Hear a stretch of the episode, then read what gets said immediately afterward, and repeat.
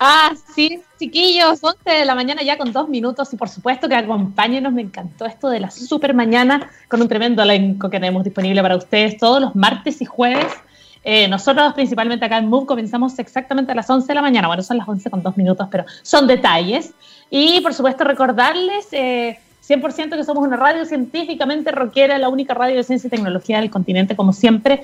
Y vamos a partir primero saludando a los nuestros, porque cuando miramos al futuro vemos a una compañía con un propósito claro. En Anglo American se han propuesto reimaginar la minería para mejorar la vida de las personas. Pero ¿cómo lo están haciendo? Poniendo la innovación en el centro de todo. De esta forma seguirán impulsando y estando a la vanguardia de la industria minera, adaptándose, buscando mejores formas de extraer y procesar minerales, usando menos agua y, por supuesto, menos energía el futuro está cada vez más cerca. Anglo American, personas que marcan la diferencia en minería. Tenemos un maravilloso día, como que se nos está acercando la primavera, poco a poco. Le damos la bienvenida a Anglo American por estar con nosotros, pero también le damos la bienvenida a una tremenda eh, invitada que tenemos el día de hoy. Nos trae grandes noticias y queremos saber mucho más. Eh, ella es la jefa de transporte eficiente de la Agencia de Sostenibilidad Energética, la agencia CE, y le damos una gran bienvenida a Cristina Victoriano. ¿Cómo estás, Cristina? Hola Valeria, un gusto Bienvenida. Igualmente. ¿Cómo está todo? Primero la salud. La salud bien. Estamos contentos de estar hoy día aquí en esta mañana compartiendo con ustedes y con la gente que nos está escuchando y con la gente que nos escucha después también. Absolutamente, porque como bien lo dices tú, esto queda en un podcast y uno lo puede escuchar cuando uno quiera. Bueno, eh, eh, nuestra entrevista tiene un gran contexto, ¿verdad? Que es obviamente a propósito de este lanzamiento de la aceleradora de electromovilidad del año 2020, una oportunidad en que Transportes Nazar, Sodimac, IKEA, eh, Entel, CCU y Melón también buscan sumarse a este carro de la electromovilidad a través de este proyecto durante tres meses van a estar desarrollando planes pilotos con vehículos eléctricos en cada una de estas empresas ya mencionadas. Y el día 26 de noviembre la agencia se va a mostrar, va a mostrar ¿verdad? estos resultados obtenidos en un workshop, eh, de acuerdo a lo que nos cuenta electromob.cl. Entonces, Cristina, comencemos y partamos por cuál fue esta gran motivación para repetirse el plato, porque convengamos y recordemos que el año pasado lo hicieron con BCI, lo hicieron con Sura, con Codelco, Chile Express y también CMPC. Eh, cuéntame eh, cuál fue la gran motivación.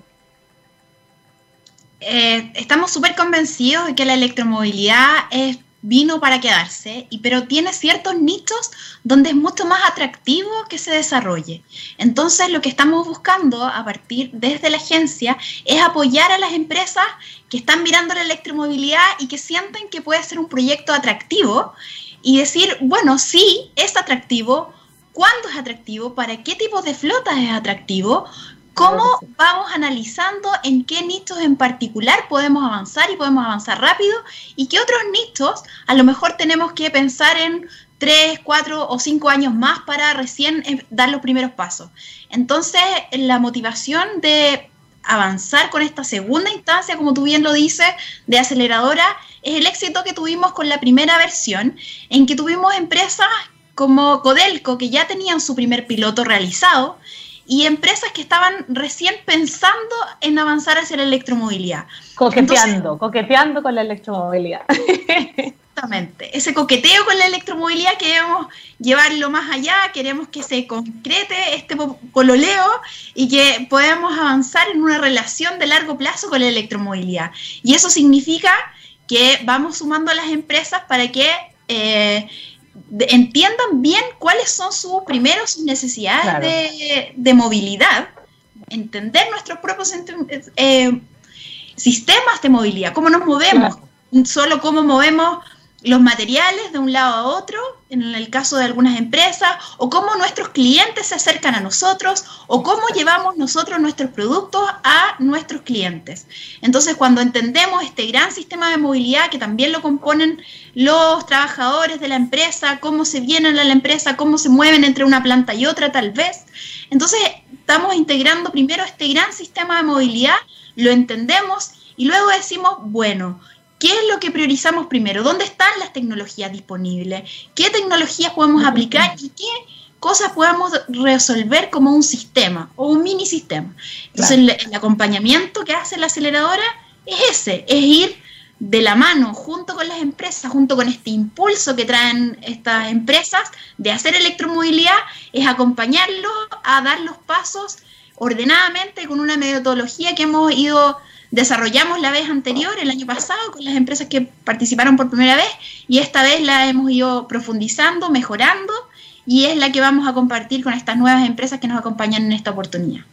Oye, qué buen tema tocaste y, la, la, pregunta salta a la vista, que tiene que ver un poco con esta metodología y que tiene que ver también con este pololeo que bien nosotros le estábamos eh, conceptualizando de esa forma, porque de alguna forma, eh, lamentablemente, bueno, y es parte de nuestro rol también como medio de comunicación, es empezar a, más que evangelizar, educar un poco también a la, a la población en torno a toda la nomenclatura y, empezar a entender también cómo funciona la electromovilidad, no solo para las compañías, para las empresas, sino que el día de mañana nos va a afectar a todos también. Eh, te quería preguntar en torno a eso, ¿qué tan difícil es eh, si bien eh, vienen las empresas medias como, mm, parece que me interesa la electromovilidad, ¿cuánto es lo que ustedes deben entrenarlos, enseñarles, ayudarles, eh, potenciarlos? ¿Cómo, funciona, ¿Cómo has visto tú que ha funcionado esa parte? Bueno, lo primero es que en esta oportunidad nosotros para hacer una sección de las empresas les pedimos a todos aquellos que querían participar de esta segunda versión de la aceleradora que nos escribieran una, una carta de compromiso, una carta que reflejara por qué ellos estaban interesados en trabajar con nosotros respecto a la electromovilidad. Y esa, y, bueno, parte de la selección se realizó por esos motivos. ¿Cuál era la motivación de cada empresa? ¿Qué tan involucrados estaban las líneas eh, que toman las decisiones? Porque evidentemente siempre habemos en, en, las instituciones algunos más cautivados, pero si no logramos convencer a los que toman las decisiones, estamos muy lejos de desarrollar proyectos. Entonces, eso fue lo que les pedimos. Efectivamente, todas estas empresas, tuvimos 17 participantes en, la convocatoria que hicimos. Muchos, yo creo que muchas empresas muy importantes, y de esto estamos súper tentados en hacer una tercera versión. yo creo que, sí, yo creo que va para allá. estamos súper eh, entusiasmados porque vemos el entusiasmo que tienen las empresas de hacer estos proyectos, de diseñar estos proyectos, conjunto con nosotros y queremos que el, paso que, que, evidentemente tienen que dar cada uno es un paso ordenado, en que primero entiendas la tecnología y entiendas las diferencias que hay con los sistemas que usas actualmente para la movilidad.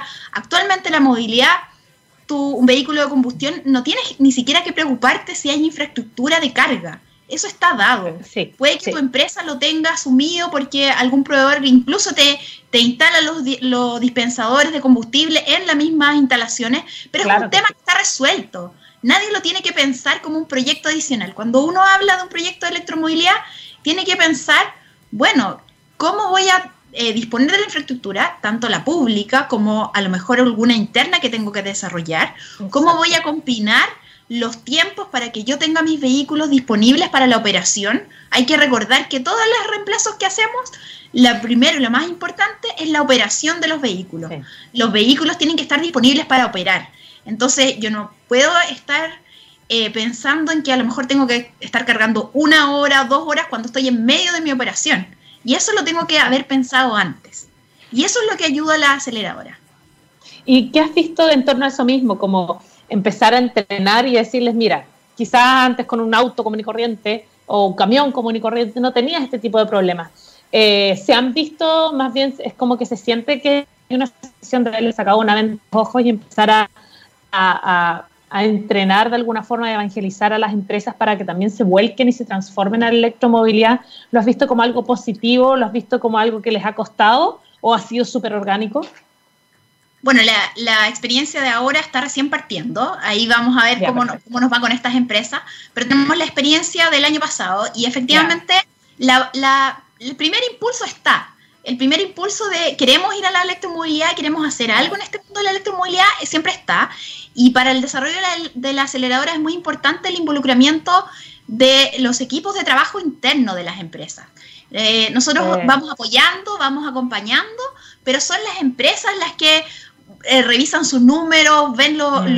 los recorridos que tienen, cuántos kilometrajes hay, cuánto tiempo tienen de descanso, cómo podríamos programar este nuevo proyecto de electromovilidad con datos propios de las empresas. Y esa, eh, lo que sí nos, nos pasó la vez anterior, que, un poco va relacionado con tu pregunta, es que vimos que algunos venían súper eh, decididos a un proyecto de electromovilidad que ya lo tenían en la cabeza. Ah, ya y a través de la metodología que nosotros les presentamos, en que es primero mirar todo este mapa de la movilidad y después fijarse ciertas prioridades eh, ambientales, eh, de facilidad, de tecnología, etcétera, al priorizar los proyectos, estos proyectos cambiaron un poco. A veces cambiaron mucho y otras veces se mantuvieron.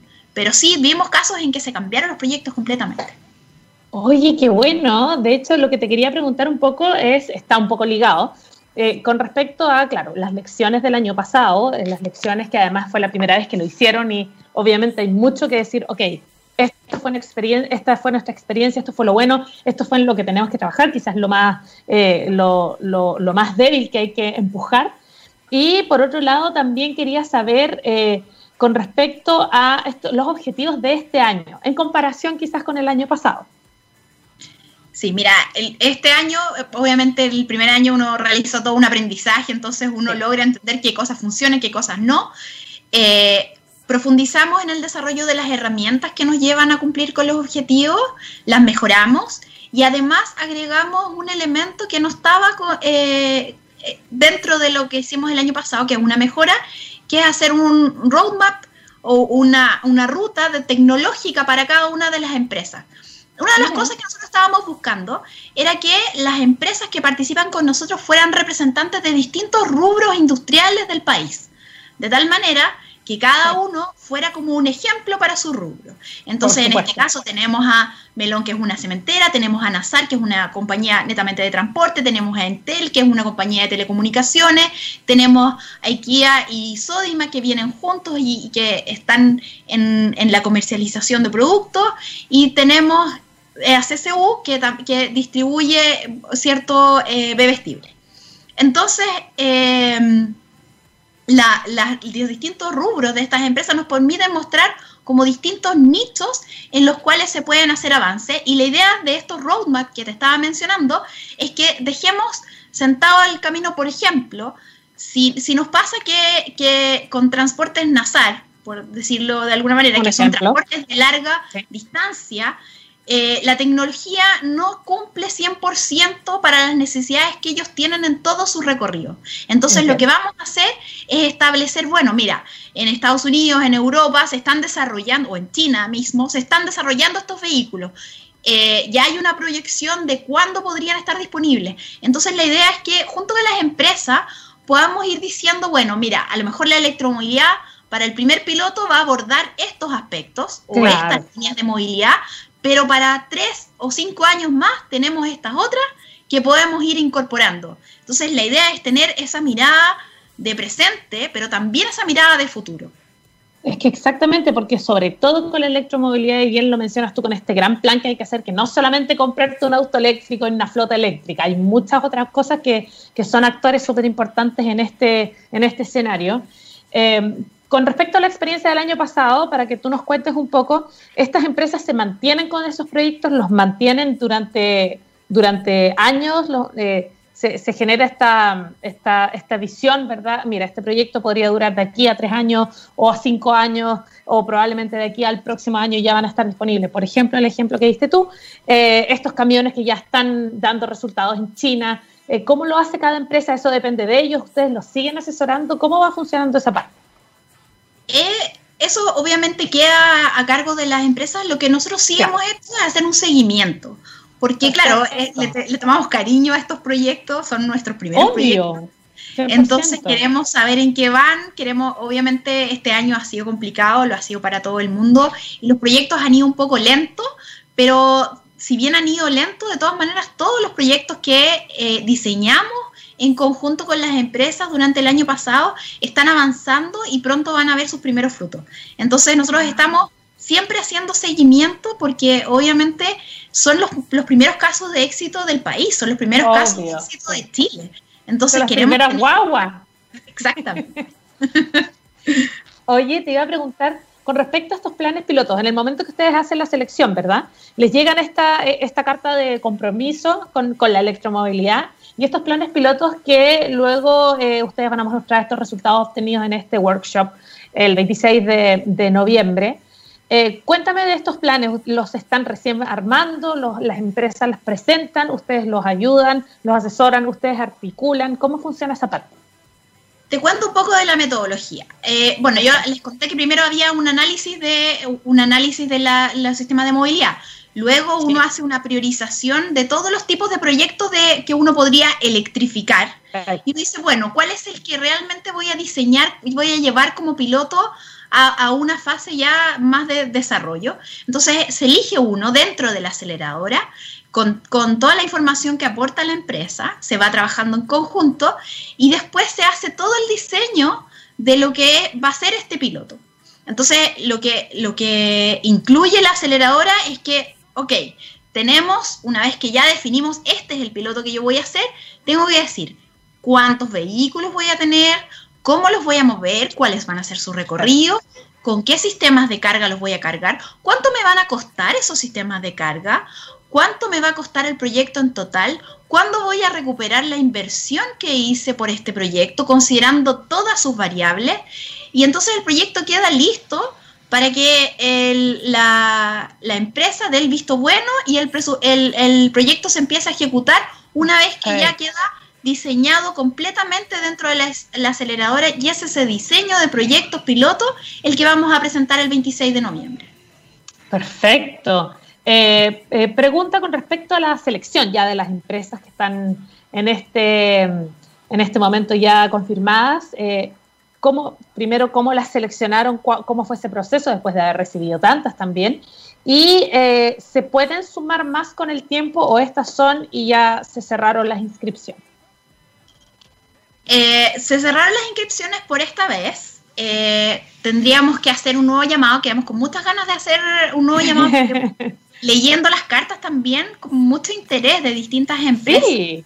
Entonces había que discriminar de alguna manera. Este es un trabajo muy intensivo al interior de las empresas. Entonces no es una cosa que uno puede hacer con las 17 empresas al mismo tiempo porque si no la calidad de los proyectos no, no, va a ser la misma. Entonces notamos que hay mucha expectativa. Queremos y tenemos toda la voluntad de a lo mejor enganchar una siguiente aceleradora cuando terminemos esta, esta segunda versión.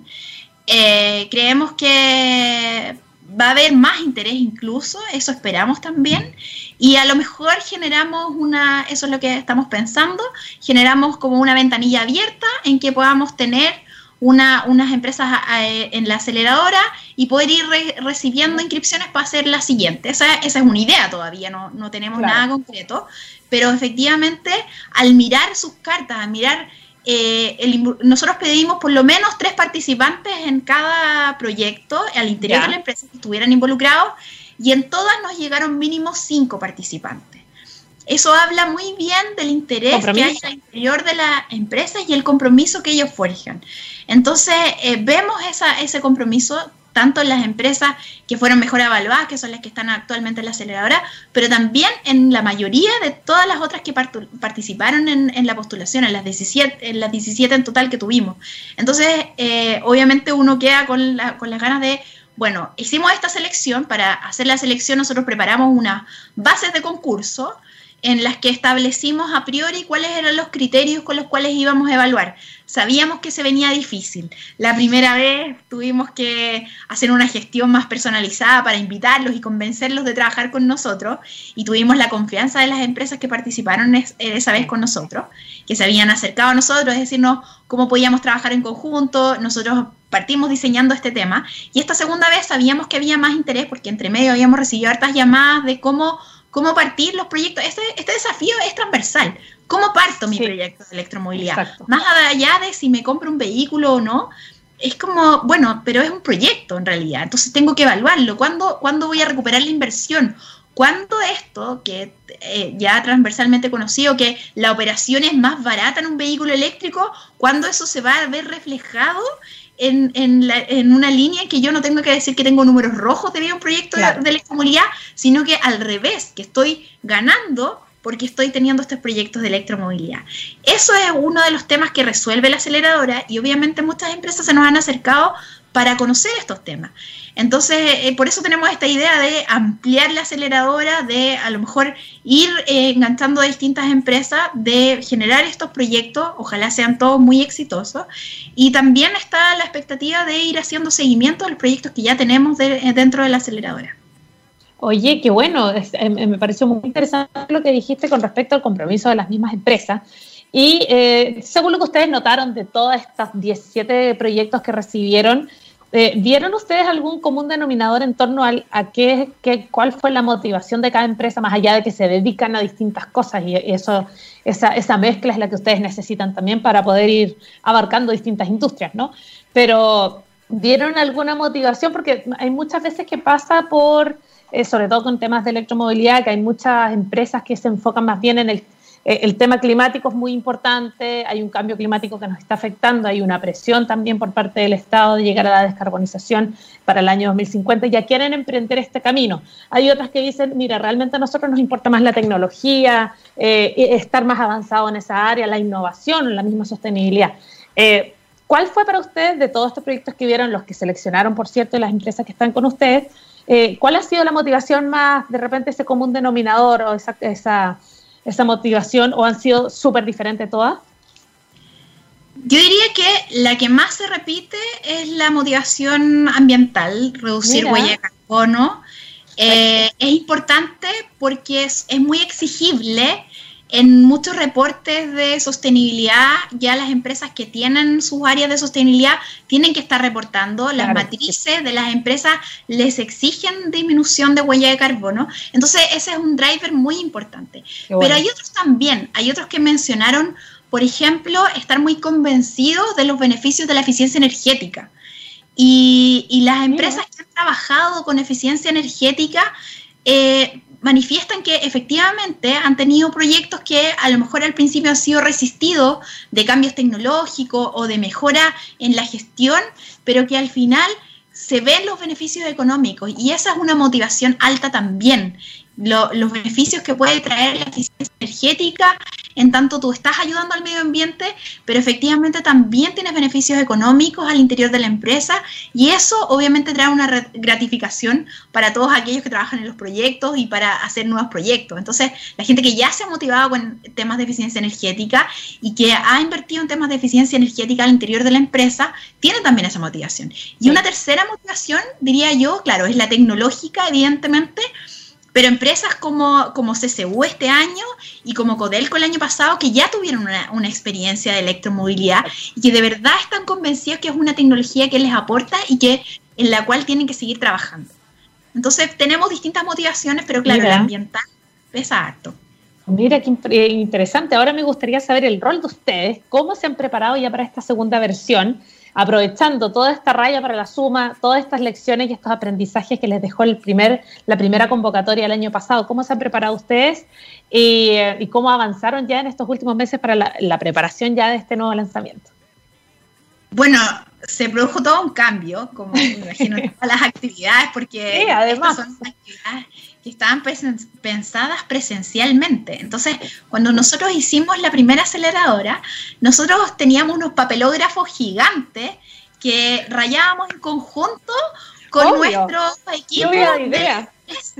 ideas y, y, rayar papelógrafo y escribir y escribir nuestras ideas. Y, y lo primero que tuvimos que hacer fue replantearnos eso. Primero, cuando lo estábamos diseñando como con la expectativa de que a lo mejor se vuelve a abrir, no sé, cómo hemos estado todo este tiempo, a lo mejor podemos retomar las actividades presenciales o tal vez no. En algún momento llegamos al convencimiento de que no iban a ser actividades presenciales y por lo tanto tuvimos que empezar a buscar los elementos tecnológicos que nos iban a ayudar a traer al, al mundo eh, virtual todos los elementos que podíamos tener en las reuniones presenciales. Y eso claramente ha sido como un, darle vuelta a todos los elementos, la forma de trabajo y, el otro elemento que incorporamos es el apoyo de un equipo consultor que nos eh, presta en el fondo más manos para ir haciendo esto. La primera vez lo hicimos eh, con nuestros propios horas, estábamos todos 100% dedicados, al, todo el equipo dedicado 100% a la, al, a la electromovilidad, ahora estamos a esta aceleradora, ahora estamos con más proyectos, entonces a lo mejor eso no es posible, pero entonces apoya, nos apoyamos en un equipo consultor que nos está acompañando eh, pero sin embargo todo el liderazgo y toda la, metodología viene de la agencia, nosotros vamos a participar en todas las actividades, las actividades contemplan reuniones bilaterales, que en su momento eran unas reuniones en una sala de reunión, todos trabajando en papel, qué sé yo, ahora las reuniones bilaterales son por videoconferencia, serán por videoconferencia. Y tendremos también reuniones, vamos a tener unos webinars asociados a la, al, al, aprendizaje, lo que queremos, lo que hicimos la vez anterior, lo que queremos esta vez, es que a través de esos webinars, no solamente aquellos cinco o siete personas que están participando en los proyectos del interior de la empresa entiendan conceptos o elementos básicos de la electromovilidad, sino que ojalá transversalmente la organización. Por eso, la vez anterior realizamos webinar, esta vez ya es más evidente la, la realización de webinar. Y ahí involucramos a mucha más gente dentro de la organización, para que todos tengan los conceptos claros, para que todos puedan identificar qué hay más allá del vehículo eléctrico y del cargador. Entonces, todos los otros elementos que acompañan a la electromovilidad. Y claro, toda esa preparación ha sido súper importante en este tiempo, lo hemos hecho con mucho cariño, con mucha dedicación y estamos convencidos de que esta va a ser una aceleradora distinta, muy distinta a la vez anterior, pero también creemos que tenemos que aprovechar estas condiciones que, no, que, no, que nos da el ambiente para eh, sacar lo mejor de ello y así estamos también disminuyendo la huella de carbono en el mismo desarrollo del proyecto, porque no nos estamos desplazando, porque no estamos haciendo viajes, entonces eso también es un beneficio al medio ambiente. Absolutamente, un win-win eh, muchísimas gracias, Cristina. Eh, ya se nos, lamentablemente, se nos acabó el tiempo y yo creo que podríamos hablar horas y horas de esto. Eh, para quienes recién se están conectando con nosotros, estuvo con nosotros la jefa de transporte eficiente de la Agencia de Sostenibilidad Energética, la agencia SE, Cristina Victoriano. Te, te queremos agradecer todo, todo, todo, todo el éxito también. muchísimas gracias por haber estado con nosotros. Estaremos atentos entonces al 26 de noviembre. Muchas gracias, Valeria. Nos estamos viendo. Un abrazo, muchas gracias. Chao, chao. Y nosotros nos vamos a ir a la música, ¿les parece? Vamos a hacer una pequeña pausa musical y vamos a ir eh, con...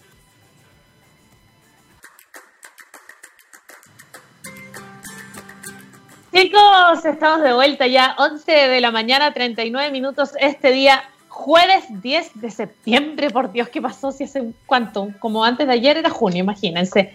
Y vamos a continuar con nuestro Move el día de hoy, pero hay otro tema que siempre es tan atingente en cuanto a la conectividad, por supuesto, a la tecnología hablamos, y es el 5G y su impacto en la tecnología eh, en nuestro país y el desarrollo tecnológico. Para hablar de esto y mucho más tenemos a otra tremenda invitada el día de hoy, ella es la subsecretaria de Telecomunicaciones de Chile. Le damos la bienvenida a Pamela Gil Macías. ¿Cómo estás, Pamela? Hola, ¿cómo están todos para allá? Muy bien. Eh, primero que todo, la salud, ¿todo bien? Todo bien por acá, la familia también y el equipo también. Nadie se ha enfermado de toda la subsecretaría, así que muy, muy contenta por ahí. Muy bien, muy bien. Todos ahí siguiendo, siguiendo las normas como se debe. Eh, Pamela, ya hace algunas semanas se publicaron las bases del proceso de licitación del espectro del desarrollo de 5G para nuestro país, una verdadera revolución para nuestra industria tecnológica. Eh, partamos por lo primero, entonces, ¿qué es lo más relevante que nos va a traer el 5G y cómo va a cambiar la tecnología en Chile? El 5G no es un salto lineal de Internet móvil de 4G a 5G como fue la mejora o la innovación de pasar de 2G a 3G o de 3G a 4G.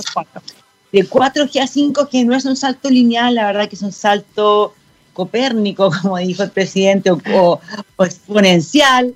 ¿Y por qué es eso? por varias razones. La primera es que es la primera vez que Internet móvil ya nos tiene como centro al usuario, ante eh, yo llamándote a ti o yo llamando a una máquina. Pero por primera vez, a través de Internet móvil, a través del espectro, del aire, las máquinas, los sensores se van a poder comunicar o llamarse, por ejemplo, Internet móvil, llamando y recibiendo información, pero entre ellos. Y eso va a significar, si por ejemplo hoy día en una zona urbana tenemos mil dispositivos por kilómetro cuadrado, en Internet móvil, en 4G hablándose, vamos a tener un millón de dispositivos hablándose y recibiendo data y, y entregando data y esto va a pasar a la cloud y esto va a generar cantidad de información que se puede ser utilizada como inteligencia artificial, machine learning, predicciones, data analytics. Entonces va a ser el mundo de la data y va a crear entonces cantidad de aplicaciones para las cosas. Todo va a estar desconectado con dispositivos en tu casa, todo va a estar conectado en la oficina, en la manufacturas, en las fábricas, en, las forestales. Entonces, por un lado, se multiplican la cantidad de servicios, se multiplica exponencialmente la data y nacen nuevas aplicaciones producto de eso, pero además producto de características técnicas del 5G, que es 10 veces más velocidad que el 4G, 100 veces más capacidad y la latencia es un milisegundo, un milisegundo o sea, tiempo real. Entonces, esta combinación, entonces, esta combinación de cosas, que las cosas se comunican por sí solas, sin intervención humana, más las características técnicas, eh, crea un mundo de oportunidades que va, obviamente van a haber aplicaciones que mejoran la calidad de vida a las, a las personas y lo vamos a estar viendo como telemedicina, en la domótica, en la casa, todas las cosas con el refrigerador conectado, la calefacción conectante, que yo llegue a la casa, lo, puedo programar, pero además va a ser un crecimiento potencial a los toda la industria, todos los sectores productivos, de dos maneras. Primero, va a hacer más eficiente los costos, se van a eficientar, pero además va a traer más retorno porque se van a crear nuevos modelos de negocio, nuevas aplicaciones. Exactamente. y cuando nuestros productos chilenos salgan a competir al mercado internacional, que esos productos con los que compiten van a estar producidos con tecnologías y con, telecom con 5G, luego van a ser más eficientes y nuestros productos luego también tienen que ser producidos con tecnología. Absolutamente. Vamos a quedar fuera de la competitividad. Se calcula más o menos que va a haber un impacto de, productividad de 15 mil millones de dólares solo para Chile en los primeros 5 o 10 años, pero lo que imaginamos hoy día, porque en realidad ni siquiera podemos imaginar las aplicaciones nuevas que van a nacer y es por eso que estamos activando a todo el ecosistema y cuando lanzamos las bases también lanzamos lo que llamamos el campus 5G. Queremos que todas las universidades se sumen a experimentación con la industria, a eh, capacitación de, de, personas para que sepan ocupar esta nueva tecnología y crear innovación y desarrollo que cree valor. Los países que van a sacar, que nos van a hacer lo que los usuarios lo, ocupan para bajar una película más rápido, que sí, por cierto, va a poder ser posible. Eh, pero es el pelo de la cola, digamos, claro. Quería valor en la economía, eso no, es un cambio sustancial. Eh, así que muy ilusionada para lo que viene, porque esta tecnología es transformacional, pero va a depender de nosotros, de nuestra capacidad, capacidad de emprendimiento, de innovación, de comprensión, de adelantarnos, porque están Mira, ya hay 90 redes comerciales de 5G en el mundo. Y están todos pensando, analizando cómo pueden hacer para, para crear aplicaciones, cuál va a ser el nuevo Waze, el nuevo Corner Shop. Entonces, eh, eh, estamos como una carrera donde también nuestras empresas y nuestros emprendedores pueden crear exportación para el mundo. Exacto. muchas cosas muy entretenidas, por eso estamos motivando el ecosistema completo para que trabajemos colaborativamente, vayamos compartiendo pilotos, eh, conocimiento, conclusiones y así podamos hacer, eh, como te decía, generar valor. Oye, me parece eh, tremendo esta, este tremendo vortex que se nos, se nos va a abrir, ¿verdad? Con el 5G, como bien lo dices tú, una carrera en la que ya hay que subirse a ese tren. Eh, con respecto al avance de licitación, ¿cómo, ¿cómo ha ido avanzando? De lo que nos puedes revelar, por cierto. Sí, mira, entramos en el periodo de consultas que ya venció, donde las empresas o personas preguntan y se ocupan material para enriquecimiento de bases o aclaraciones. En el caso que sea necesario, tenemos plazo hasta el 28 de este mes.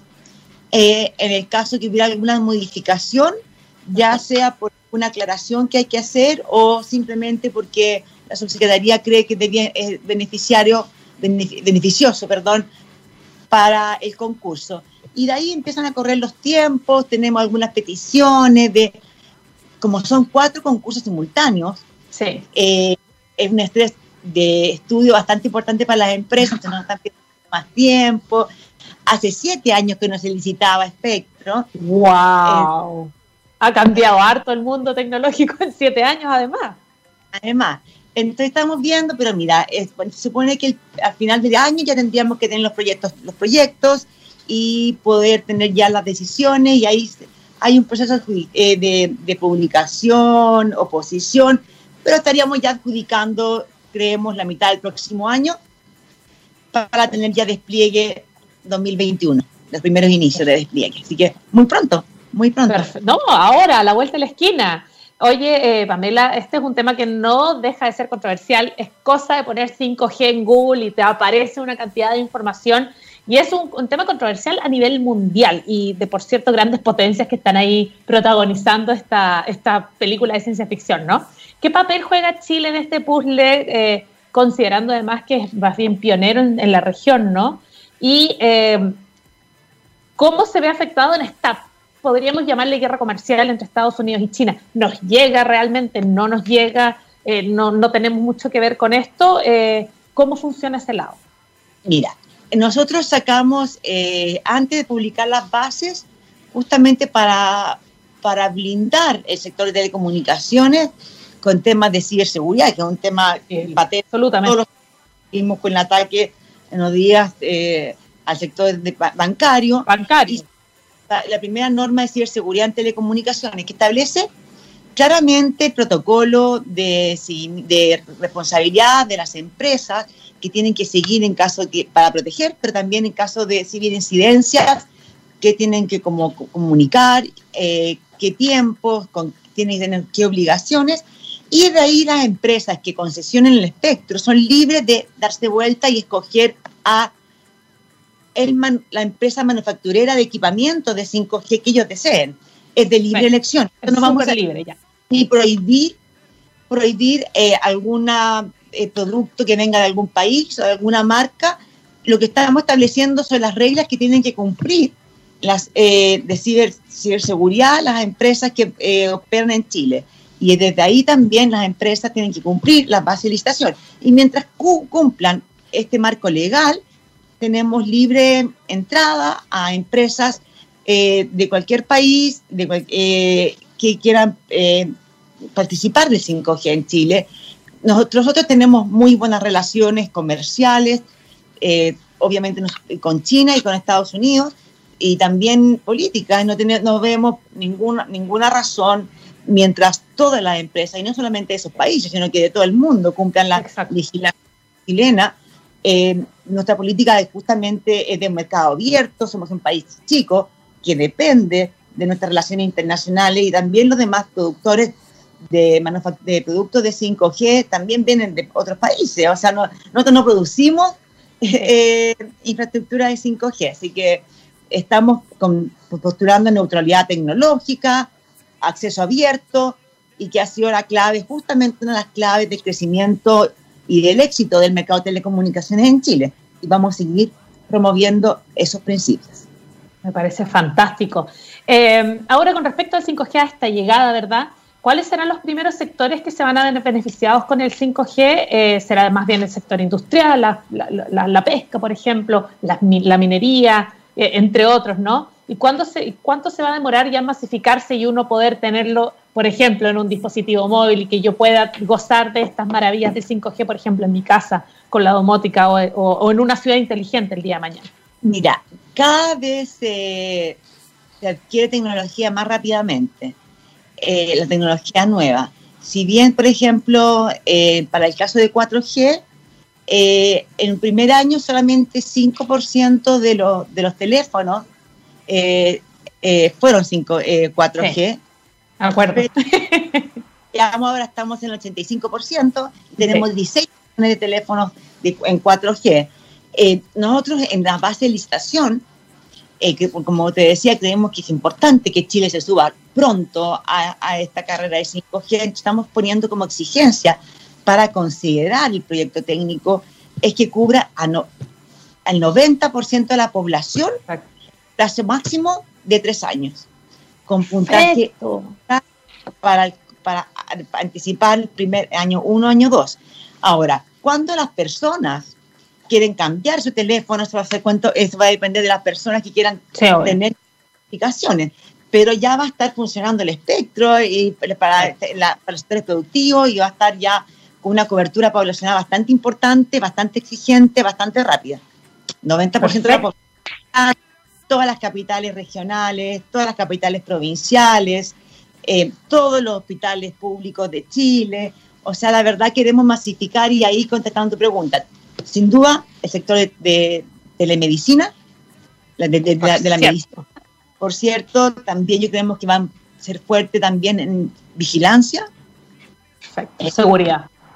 Para, para seguridad, creemos también que lo van a ocupar en empresas de manufactura para eficientar costos de producción de todo tipo, porque eso es más fácil hacer que crear innovación de nuevas aplicaciones.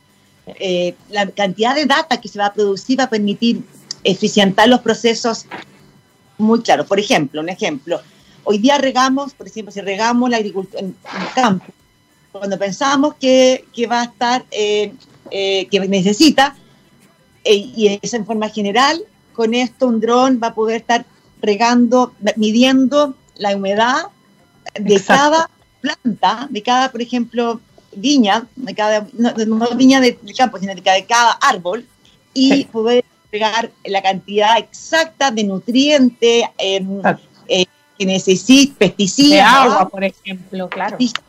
Árbol específico. Entonces, no, no, ni más ni menos, por árbol, por planta. Entonces, eso obviamente va a hacer que no, que no gastemos pesticidas de más, que no gastemos agua de más. Eh, y por, por darle un ejemplo concreto y simple. Entonces, creemos que la parte de eficiencia en, todas las industrias va a ser también un gran rápido aporte.